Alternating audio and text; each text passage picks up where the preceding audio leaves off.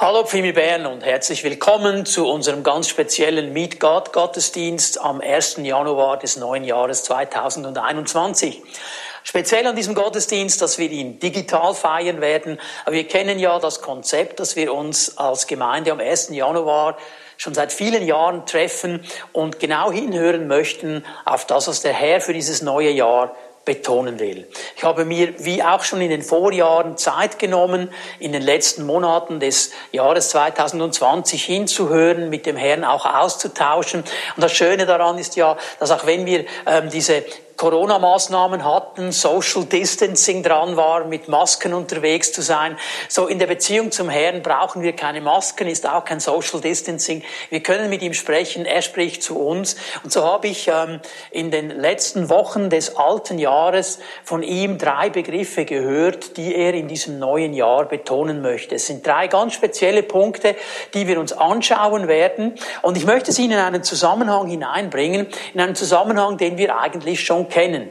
Vor zwei Jahren am Meet God, vor zwei Jahren habe ich euch diese Vision erklärt, die Gott mir gezeigt hat, dieses Fundament, auf dem dann ganz verschiedene Dinge aufgebaut sind, die sich in einer rasenden Geschwindigkeit verändert haben, wo alles plötzlich über Nacht auf den Kopf gestellt worden ist, wo diese grüne Soße auch runtergelaufen ist und versucht hat, das Fundament irgendwo zu beeinträchtigen. Und auf diesem Fundament, das Jesus Christus selber ist, sind wir ja aufgerufen zu bauen. Und als ich dann den Herrn gefragt habe, ja, und wie sollen wir bauen, wie soll das genau aussehen, kam ja auch diese Aussage, die Pfimi Bern soll eine Kirche sein, die lebt, eine Gemeinschaft, die bewegt und eine Familie, die trägt. Das sind ja Aussagen und Bilder, die uns schon seit zwei Jahren beschäftigen. Und ich habe gemerkt, dass der Herr an diesem Fundament, an dieser Grundaussage nichts ändern möchte, dass er uns aber aber als Pfimi Bern Familie drei ganz spezifische Punkte, drei ganz spezifische Begriffe mitgeben möchte für dieses neue Jahr.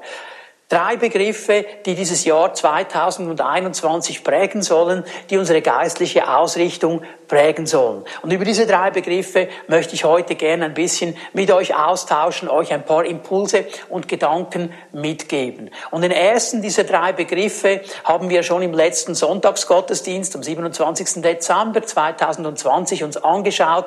Es ist der Begriff Hoffnung, also eine positive Zukunftserwartung zu haben. Hier möchte ich ansetzen, noch einmal mit dieser Stelle, die wir schon gelesen haben, Römer 15, Vers 13, denn in diesem Vers drin sind all diese drei Begriffe eigentlich versammelt. Und hier sagt Paulus, der Gott der Hoffnung aber erfülle euch, die ihr glaubt, mit aller Freude und allem Frieden, damit ihr überfließend reich werdet in der Hoffnung durch die Kraft des Heiligen Geistes.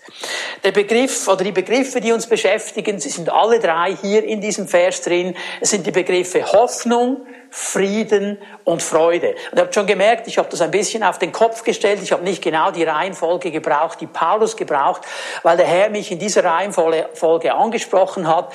Pfimi Bern für das Jahr 2021. Die Begriffe, die Inhalte, die geistliche Ausrichtung, die uns prägen soll, ist Hoffnung, Frieden und Freude. Und die werde ich heute ein bisschen zusammenbringen in meinem Input, in meiner Predigt für diese Meet God Celebration am 1. Januar 2021.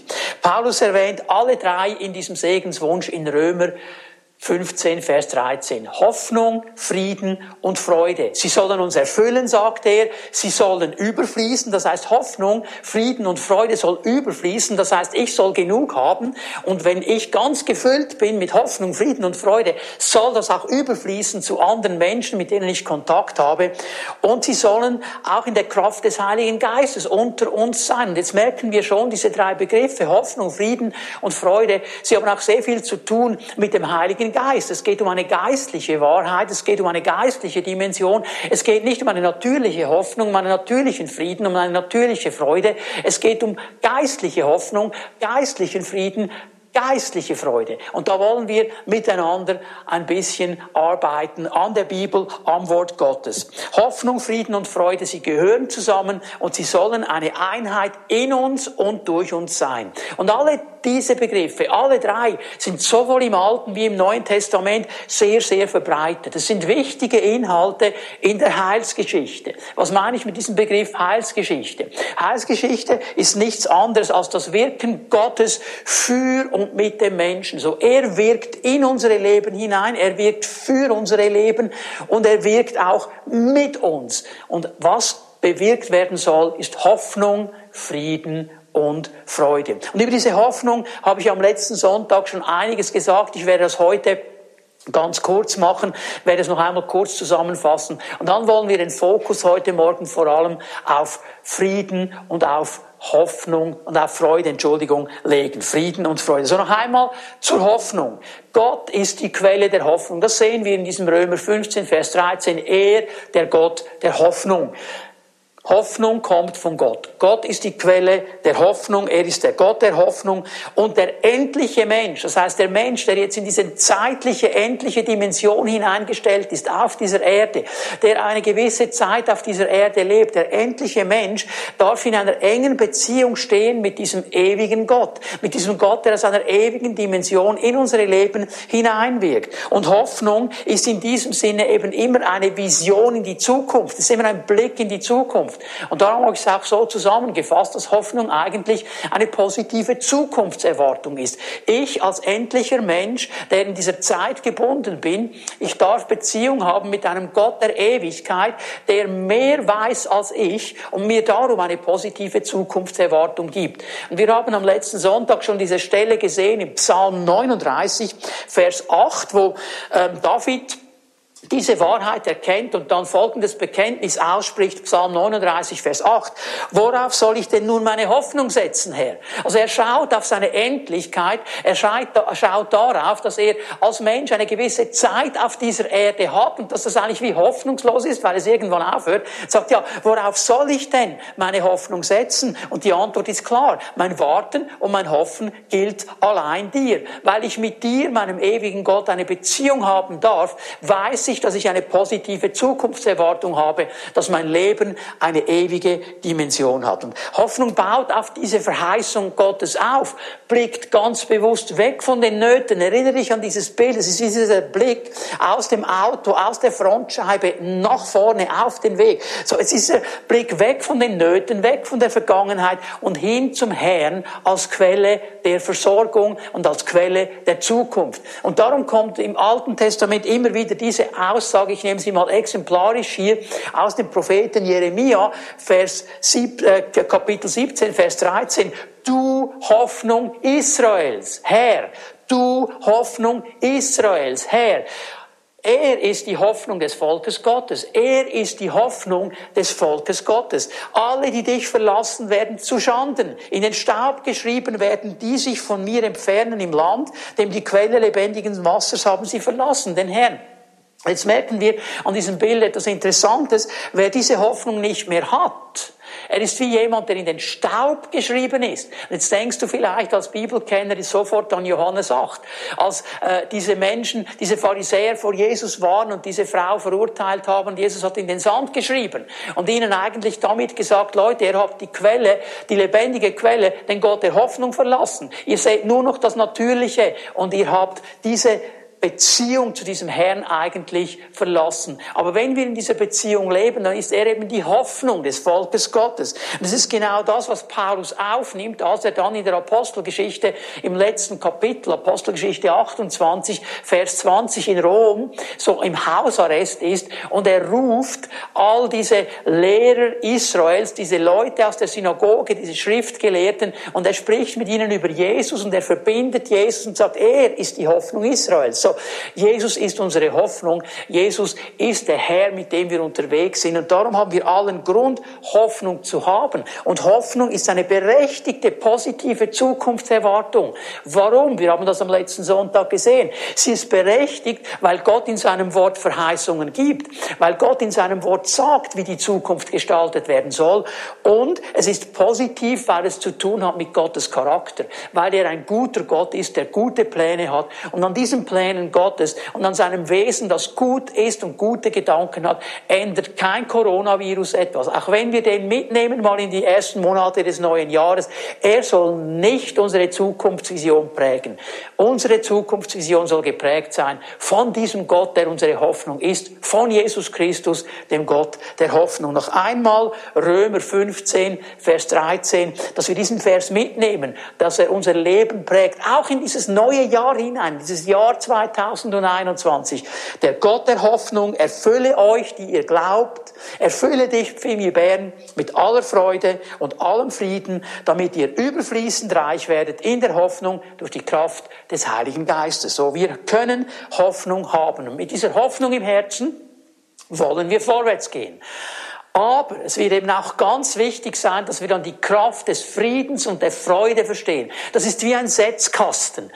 Auf das Fundament hinauf kommt Frieden und Freude. Und die haben einen wichtigen Anteil, dass wir positiv vorwärts gehen können. Und das möchte ich euch jetzt erklären, warum diese drei so wichtig sind in einem Zusammenspiel. Es geht hier, wenn ich um Frieden und Freude jetzt spreche, nicht um ein Gefühl, es geht um eine Entscheidung des Glaubens, um eine geistliche Dimension. Hoffnung und Frieden. Wir kommen mal zuerst zum Frieden. Ich gehe in der Hoffnung vorwärts. Das bedeutet, ich gehe auf ein Ziel zu. Ich glaube, dass der Herr eine positive Zukunft für mich bereitet. Dass ich sagen kann, hey, dieses Jahr 2021, Gott hat gute Dinge für mich vorbereitet. Er hat Verheißungen ausgesprochen und die möchte ich erreichen. Die möchte ich ergreifen im Glauben. Ich gehe vorwärts. Ich gehe auf ein Ziel zu. Vor mir liegt ein Wegstück. Du kannst dir das vorstellen, die nächsten zwölf Monate wie ein Wegstück. Aber, und das ist jetzt das Schwierige an dieser ganzen Sache, dieser Weg, der verläuft nicht einfach eben Leben. Er verläuft nicht einfach gerade. Er hat viele Hindernisse drin. Es gibt Dinge, die uns im Weg stehen. Es gibt Schlaglöcher auf diesem Weg. Es geht nicht so einfach vorwärts zu kommen. Und weil wir eben auf diesem Weg der Unebenheiten sind, brauchen wir diesen Frieden Gottes, der zur Hoffnung hinzukommt. Hoffnung zeigt mir den Weg. Positive Zukunftserwartung. Und jetzt kommt das erste Schlagloch. Jetzt kommt das erste Hindernis, das ich umfahren muss, das ich übersteigen muss. Und hier brauche ich diesen Frieden Gottes, weil dieser Frieden Gottes mir eben in diesen Herausforderungen, in diesen Stürmen eine Sicherheit gibt, weil ich weiß, ich kann es meistern. Denn Frieden, Shalom oder Irene im griechischen Neuen Testament ist mehr als ein Gefühl. Es ist nicht einfach nur die Abwesenheit eines Konfliktes. Ich möchte es mal so definieren. Friede ist eine Gabe Gottes. Es ist, was Gott in unsere Leben hineinlegt. Es ist ein Geschenk von ihm und es ist der Zustand der ganzheitlichen Erfüllung der Sicherheit, der Versorgung und der Freundschaft mit Gott. So auf all meinen Unebenheiten, auf allen Schlaglöchern, in allen Hindernissen weiß ich, der Herr möchte eigentlich eine ganzheitliche Erfüllung schenken, Geist, Seele und Leib. Er möchte eine Sicherheit geben, er möchte versorgen und er möchte mein Freund sein. Und Jesus, er ist das ganz große Vorbild. Er hat diesen Frieden gelebt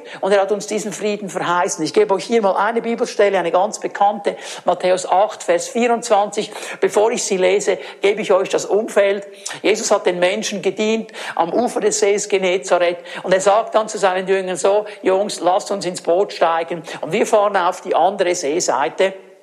Und Jesus, weil er diesen Menschen gedient hat, er war müde und er hat sich hinten ins Boot gelegt und er ist eingeschlafen. Und als sie so mitten auf dem See waren, kommt dieser Sturm, was ja sehr schnell geschehen kann am See Genezareth. Übrigens, wenn ich schon über Hoffnung gesprochen habe, für alle die, die den See Genezareth mal live sehen möchten, wir planen in Hoffnung im Mai 2021 wieder nach Israel zu gehen. Ich möchte dich gerne einladen, mitzukommen, damit du mal diesen See Genezareth auch mit eigenen Augen sehen kannst, auch mit einem Boot auf diesem See fahren kannst. Wir hoffen dann, dass wir nicht so einen Sturm erleben, wie Jesus das erlebt hat mit seinen Jüngern.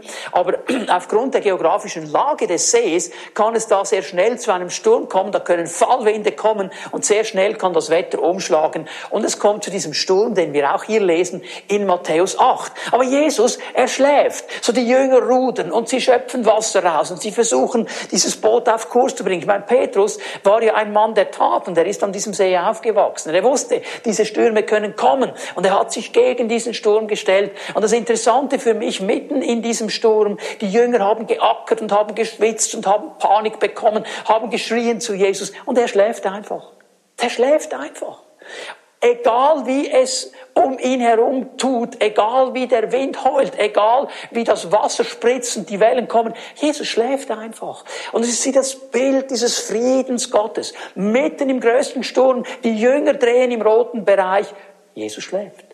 Weil er diese Sicherheit Gottes hatte, weil er diesen Frieden Gottes hatte. Und er ist ganz erstaunt, dass die Jünger ihn wecken und sagt, Jungs, wieso habt ihr im Sturm nicht geboten? Ihr könntet in diesem Frieden sein. Jesus hat diesen Frieden gelebt in jeder Situation. Und es ist etwas, was der Herr in deinem und in meinem Leben auch schenken möchte. Diesen Frieden Gottes. Denn Jesus hat uns Folgendes gesagt, Johannes 14, Vers 27, ich lasse euch ein Geschenk zurück. Ich schenke euch etwas. Ich gebe euch ein Geschenk. Meinen Frieden. Meinen Frieden, sagt Jesus. Nicht den Frieden der Welt, nicht irgendein fauler Friede, meinen Frieden, der von Jesus kommt, den er selber hat, meinen Frieden. Und der Friede, den ich euch schenke, ist nicht wie der Friede, der die Welt gibt. Deshalb sorgt euch nicht und habt keine Angst. So, der Frieden, den Jesus Christus uns schenken möchte, den können wir nur als Geschenk bekommen, er wird in unserem Leben etwas bewirken. Wir sollen uns keine Sorgen machen, wir sollen keine Angst haben, weil wir in diesem Frieden sind. Dieser Geschenk, dieses Geschenk des Friedens gibt uns Ruhe und Sicherheit in jedem Sturm. Denn Frieden mit Gott bedeutet in seiner Gegenwart zu leben. Wir gehen miteinander zu Römer 5, Vers 1. Nachdem wir nun aufgrund des Glaubens für gerecht erklärt worden sind, haben wir Frieden mit Gott durch Jesus Christus, unseren Herrn. Weil wir aufgrund des Glaubens gerecht sind, haben wir Frieden mit Gott durch Jesus Christus, unseren Herrn. Diesen Frieden hast du schon bekommen. Es ist ein Geschenk Gottes, das du schon bekommen hast.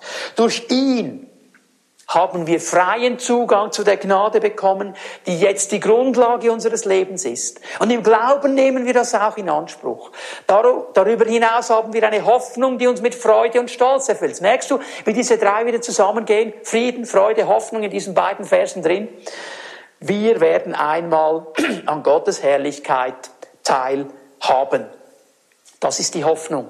Und während wir unterwegs sind, auf diese Hoffnung zu, auf diese positive Zukunftserwartung, haben wir Frieden und Freuden. Dieser Frieden, der uns hilft, auch dann, wenn Schlaglöcher kommen, auch dann, wenn der Weg nicht gerade ausgeht, auch dann, wenn Hindernisse da sind, zu stehen und zu sagen, und ich werde diese Zukunftserwartung nicht loslassen. Und ich werde vorwärts gehen, in dieser Ruhe, in dieser Sicherheit, mit meinem Freund Jesus Christus. Wir dürfen das Jahr 2021 mit Hoffnung erwarten.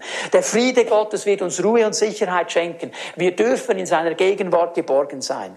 Wird uns das alles bewusst, wenn wir das wirklich verstanden haben, dass diese Hoffnung da ist, diese positive Zukunftserwartung, dass wir in Ruhe sagen können, Herr, dieses Jahr 2021, was immer kommt, du weißt schon alles. Es wird dich nicht auf dem linken Fuß erwischen. Du kennst schon alles, was kommen wird. Du hast den Plan für dein Leben, für mein Leben. Du weißt es. Das ist meine Hoffnung. Und darum kann ich im Frieden vorwärts gehen. Wenn ich das verstanden habe, ja, dann gibt es doch nur eine ganz logische Reaktion. Und das ist der dritte Begriff, den ich hier kurz skizziere und dann ab nächsten Sonntag in einer Predigtserie noch ein bisschen vertiefen werde. Es ist dieser Begriff der Freude. Es ist der Begriff der Freude. Hoffnung weist mich auf das Ziel hin. Der Weg zum Ziel der uneben ist, der mit Hindernissen gefüllt ist, da habe ich diesen Frieden, das hält mich auf der Straße. Und wenn ich auf dieser Straße bleiben kann, dann möchte ich es mal so sagen, dann ist die Freude wie dieser Motor, wie diese Motivation, immer wieder vorwärts zu gehen. Weil ich eine Vision habe, weil ich eine Zukunftserwartung habe, weil ich gehalten bin in diesem Friede, habe ich diese Freude Gottes, die in mir wie dieser Motor ist, zu sagen, boah, das werde ich erreichen, da werde ich vorwärts gehen. Und Freude, ist eine geistliche Kraft. Und die Bibel macht es ganz klar, dass es ein geistlicher Imperativ ist, ein Befehl. Und ich weiß, das tönt jetzt immer ein bisschen komisch, so Freude auf Befehl. Wir werden dann über dieses Thema noch ein bisschen nachdenken der Predigtserie, die kommen wird. Aber ich möchte dich bis dann schon einmal bitten, ein bisschen hineinzuschauen ins Wort Gottes, zum Beispiel in die Psalmen, wo immer wieder von dieser Freude gesprochen wird, in die Propheten hinein, die diese Freude immer wieder skizzieren. Jesus, der von dieser Freude spricht, der diese Freude lebt. Paulus, der im Philipperbrief vor allem immer wieder sagt, freut euch, freut euch. Und abermals sage ich, freut euch. Ein Petrus, der von Freude sprechen kann, auch in schwierigen Situationen. Nur einige Schlaglichter und Blitzlichter über diese Freude Gottes. Aber ich möchte hier etwas sagen, das ganz wichtig ist. Auch da werden wir noch ein bisschen daran arbeiten müssen. Aber nimm mal folgenden Gedanken mit, weil der ist ganz, ganz wichtig. Gottes Wort kennt einen großen Unterschied. Den Unterschied zwischen Fröhlichkeit und Freude. Fröhlichkeit und Freude. Und das ist nicht dasselbe. Fröhlichkeit, das ist dieser Fun, es ist dieser Spaß, es ist der Zustand, ein Gefühl des Herzens, wenn alles gut läuft, wenn alles in Ordnung ist, wenn alle nett sind mit mir, wenn alles so läuft, wie ich mir das vorstelle und dann diese Fröhlichkeit des Herzens da ist, wo ich mich gar nicht anstrengen muss, weil alles gut läuft. Also es ist interessant, dass dieser Begriff der Fröhlichkeit in der Bibel auch sehr stark immer wieder im Zusammenhang mit Alkohol steht. Alkohol, der ja enthemmend wirkt, und da kann eine ganz steife Gruppe, wenn sie genug Alkohol getrunken hat, plötzlich eine Spaßgesellschaft werden. Es ist diese äußerliche Freude. Und die Bibel spricht auch von dieser Fröhlichkeit, unterscheidet sie aber klar von dieser geistlichen Freude, die uns beauftragt ist von Jesus, die wir von Paulus her hören. Freuet euch. Und abermals sage ich euch, freuet euch. Ist nicht dasselbe. Ich nehme euch mal mit hinein, Lukas 12, in eine wichtige Aussage. Und hier geht es um einen Mann, um einen Mann, Mann, der sehr viel gearbeitet hat, eine gute Ernte eingebracht hat, der sich Scheunen gebaut hat und alles so auf die Seite gelegt hat. Er hat ein dickes Bankkonto, würden wir vielleicht heute sagen. Er hat ausgesorgt und jetzt sagt er Folgendes. Dann werde ich zu mir selber sagen, im Griechischen steht hier, ich werde zu meiner Seele sprechen, zu meinem inneren Menschen. Du hast es geschafft. Hey, du bist ein toller Kerl. Also er sagt, ich werde mir mal selber ein bisschen auf die Schulter klopfen. Du bist schon ein toller Hecht. Du hast es schon gepackt. Du hast es geschafft. Wirtschaft. Du hast einen großen Vorrat, der für viele Jahre reicht. So, und jetzt gönnst du dir mal Pause. Jetzt machst du mal Party. Jetzt genießt du mal das Leben. Gönn dir Ruhe, iss und trink und genieße das Leben. Eigentlich steht hier im griechischen Text ein Wort, das heißt, sei jetzt einfach mal fröhlich. Genieß es mal. Iss genug, trink genug, schau dir dein Bankkonto an, freu dich darüber, dass du dir alles leisten kannst. Es ist diese Freude. Und jetzt kommt Vers 20. Da sagte Gott zu ihm, du törichter Mensch du Narr. Noch in dieser Nacht wird dein Leben von dir zurückgefordert werden. Wem wird dann das gehören, was du dir angehäuft hast? Diese Fröhlichkeit. Und die war in der damaligen Zeit sehr bekannt, vor allem von einem ähm, griechischen Philosophen Epikur. Er hat das sehr stark geprägt, was wir heute Hedonismus nennen würden. Du musst dein Leben genießen, freue dich, Vergnügen, such das Vergnügen, such die Lust, such die Befriedigung, den Genuss, such die sinnliche Begierde, dröhn dich zu mit diesen Dingen. Das ist der Hedonismus, den wir auch heute noch kennen. Unsere Gesellschaft ist sehr epikureisch geprägt, sehr hedonistisch. Es geht immer um den Genuss und dann kann ich schon fröhlich sein, wenn es alles stimmt. Aber wir alle kennen doch diese Momente, wo die dieser Moment der Fröhlichkeit kommt und der Morgen danach ist nicht mehr fröhlich. Es ist nicht das, von dem die Bibel spricht. Wenn die Bibel von Freude spricht, spricht sie von einer geistlichen Kraft. Nicht von einer aufgesetzten Fröhlichkeit, nicht von einer Spaßgesellschaft, die sich einfach, weil alles gut läuft und weil sie enthemmt ist durch irgendwelchen Lustgewinn, sich einen Moment lang fröhlich fühlt. Die Bibel spricht von etwas ganz anderes. Freude die uns beauftragt ist. Freude, die der Herr uns schenken möchte. Freude, von der der Pfingibären sagt, sie soll dieses Jahr 2021 prägen, ist eine geistliche Ausrichtung. Es ist eine Entscheidung, sich in jeder Situation auf das Handeln Gottes auszurichten. Es ist eine Entscheidung, in jeder Situation das Reich Gottes zu sehen, zu sehen, was Gott möchte, zu sehen, was seine Gedanken sind. Es ist etwas, das der Geist Gottes in uns tut, weil es eben auch Frucht des Geistes ist. Und jetzt merken wir, ich kann mir diese Freude nicht von außen irgendwo reinholen, durch irgendwelche perfekte Umstände, durch irgendwelche Partys, durch irgendwelche Geschenke. Es ist etwas, was der Geist Gottes in mir bewirken wird. Es ist eine geistliche Dimension. Und es ist genau diese Freude, die Jesus verheißen hat. Ich lese hier nur mal eine Stelle. Auch darüber werden wir dann in dieser Predigtserie noch ein bisschen nachdenken, was Jesus genau meint, wenn er diese Freude verheißt. Aber Johannes 16, Vers 22, der Zusammenhang ist folgender. Jesus hat seinen Jüngern gesagt, ich werde sterben, ich werde zu meinem Vater zurückgehen, ich werde nicht mehr so mit euch zusammen sein, wie ihr euch das gewohnt seid. Und darum beginnt der Vers auch so, ihr seid jetzt traurig, doch ich werde wieder zu euch kommen. Er sagt, hey, es wird eine Zeit der Traurigkeit kommen. Die Jünger haben diese Traurigkeit erlebt. Jesus wurde ans Kreuz geschlagen. Ihre Hoffnung wurde im ersten Moment wie pulverisiert. Sie war nicht mehr da. Und dann ist er auferstanden und wieder zurückgekommen zu ihnen. Aber dann sagt er, dann, wenn ich zurückkomme, wird euer Herz voll Freude sein.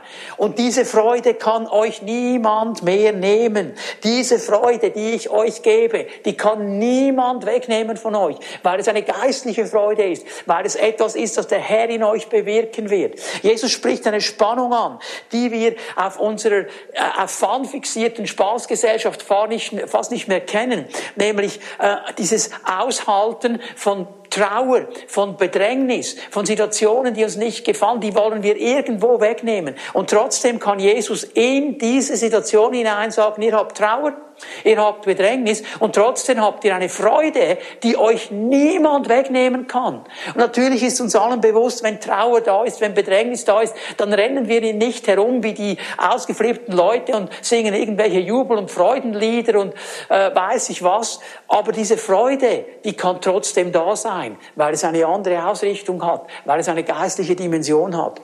Die Umstände, die äußeren Aus Einflüsse, die wollen diese verheißene Freude dämpfen in uns. Sie wollen sie wegnehmen. Aber Jesus sagt, ihr habt diese Freude und ich lasse euch diese Freude. Und darum brauchen wir Hoffnung, Frieden und Freude. Die Hoffnung, die uns die Zukunftserwartung zeigt. Der Friede, der uns hält in diesen schwierigen Situationen, der sagt, bleib dran. Du sollst diese Ruhe haben. Du sollst diese Ausgerichtetheit haben. Und die Freude, die uns immer wieder hinweist auf das, was Jesus getan hat und Jesus tut. Diese Freude, die unser Motor ist, unsere Motivation. Die Freude, die Jesus verheißt. Sie steht im Zusammenhang mit seiner Erlösung und mit seiner Auferstehung. Weil er selber die Quelle dieser Freude ist. Ich gebe euch mal ein paar Bibelstellen, die das verdeutlichen. Auch hier, ich lasse das nur ein bisschen aufleuchten. Wir werden dann in der Predigtserie über Freude noch ein bisschen mehr darüber hören. Psalm 16, Vers 11. Du zeigst mir den Weg zum Leben. Denk daran, was Jesus gesagt hat. Ich bin der Weg. Ich bin der Weg. Du zeigst mir den Weg zum Leben. Dort, wo du bist, gibt es Freude in Fülle. Aber wenn ich da bin, wo Jesus ist, gibt es Freude in Fülle. Bitte verstehe mich richtig. Nicht Fröhlichkeit in Fülle. Nicht Party in Fülle. Nicht Spaßgesellschaft. Freude. Diese innere Ausrichtung. Diese innere Dimension. Dieses innere Wissen. Ich bin ein erlöster Mensch. Egal, was auf mich zukommt. Meine Zukunft ist beim Herrn. Ich habe eine Ewigkeit. Ich habe Freude in meinem Herzen über diese Dinge. Da ist Freude in Fülle. Ungetrübtes Glück hält deine Hand ewig bereit. Wir haben gemerkt, das hat zu tun mit diesem Segen Gottes, weil diese Segenslinie Gottes über meinem Leben ist. Wenn ich diese Freude will, muss ich neu bei Jesus sein. Ich muss bei ihm bleiben, weil bei ihm ist Freude die Fülle. Er hat mir die Freude verheißen und seine Wege sind gute Wege. Freude, Frieden und Hoffnung. Alle drei haben ihren Ursprung in Gott, entspringen aus seinem Wesen, aus seiner Person, aus seinem Charakter. Er ist die Quelle von Hoffnung, von Frieden und Freude. Und unser Herr ermutigt uns. Er fordert uns heraus, für diese Freude uns immer wieder zu entscheiden. Und das ist eine Entscheidung und die ist oft nicht einfach, aber ich muss sie immer wieder treffen. Und wenn ich eine Entscheidung des Glaubens treffe, dann wird der Herr bei mir stehen und wird mir helfen, dass diese Freude wieder Raum gewinnt. Die Entscheidung für Freude ist eine Entscheidung gegen alles, was mich von Gott trennt. Denk noch einmal an Psalm 16. Du zeigst mir den Weg, denn bei dir ist Freude die Fülle. Das heißt, wenn ich bei ihm bin, ist Freude die Fülle. Wenn ich getrennt bin von ihm, ist keine Freude mehr da, weil dann ist auch nicht mehr seine Gegenwart da. So, vor ihm ist Freude die Fülle, getrennt von ihm ist keine Freude. Da kann es nur diese aufgesetzte weltliche Fröhlichkeit geben. Da kann es nur dieses oberflächliche Spaßgesellschaftsgehabe geben, das nicht das ist, was der Herr uns geben möchte. Und ich gebe euch hier eine ganz wichtige Bibelstelle, weil David, dieser Mann nach dem Herzen Gottes, er hat genau das erkannt. Psalm 51, Vers 14. Und dieser Psalm reflektiert ja David diese Sünde, die er begangen hat mit Bathseba, die ihn auch vor der Gegenwart Gottes getrennt hat. Sünde trennt uns immer vom Angesicht Gottes. Und jetzt betet er hier in diesem Psalm, jetzt achte mal gut darauf, was er sagt, Psalm 51, Vers 14, gib mir wieder die Freude an deinem Heil. Gib mir wieder die Freude. So was David sagt, ist, was ich verloren habe, ist diese Freude. Durch diese Fehltritte, die ich begangen habe, durch diese Sünde ist keine Freude mehr in meinem Leben. Gib mir wieder diese Freude. Und Freude an was? An deinem Heil, dass ich trotzdem wissen darf, auch wenn ich einen Fehler gemacht habe, bei dir ist Vergebung, bei dir ist Wiederherstellung, bei dir ist Zurechtbringung. Du wirst mein Leben wieder füllen mit deiner Gegenwart. Du bist ein Gott, der vergibt und mich wiederherstellt in diese Situation hinein, wo Freude erlebt werden kann. Das ist das Gebet, das wir immer wieder beten sollen. Geist Gottes, gib mir wieder die Freude an deinem Heil und stärke mich mit deinem willigen Geist. Ja, was denn? Draht zu bleiben in deiner Gegenwart in dieser Freude zu bleiben.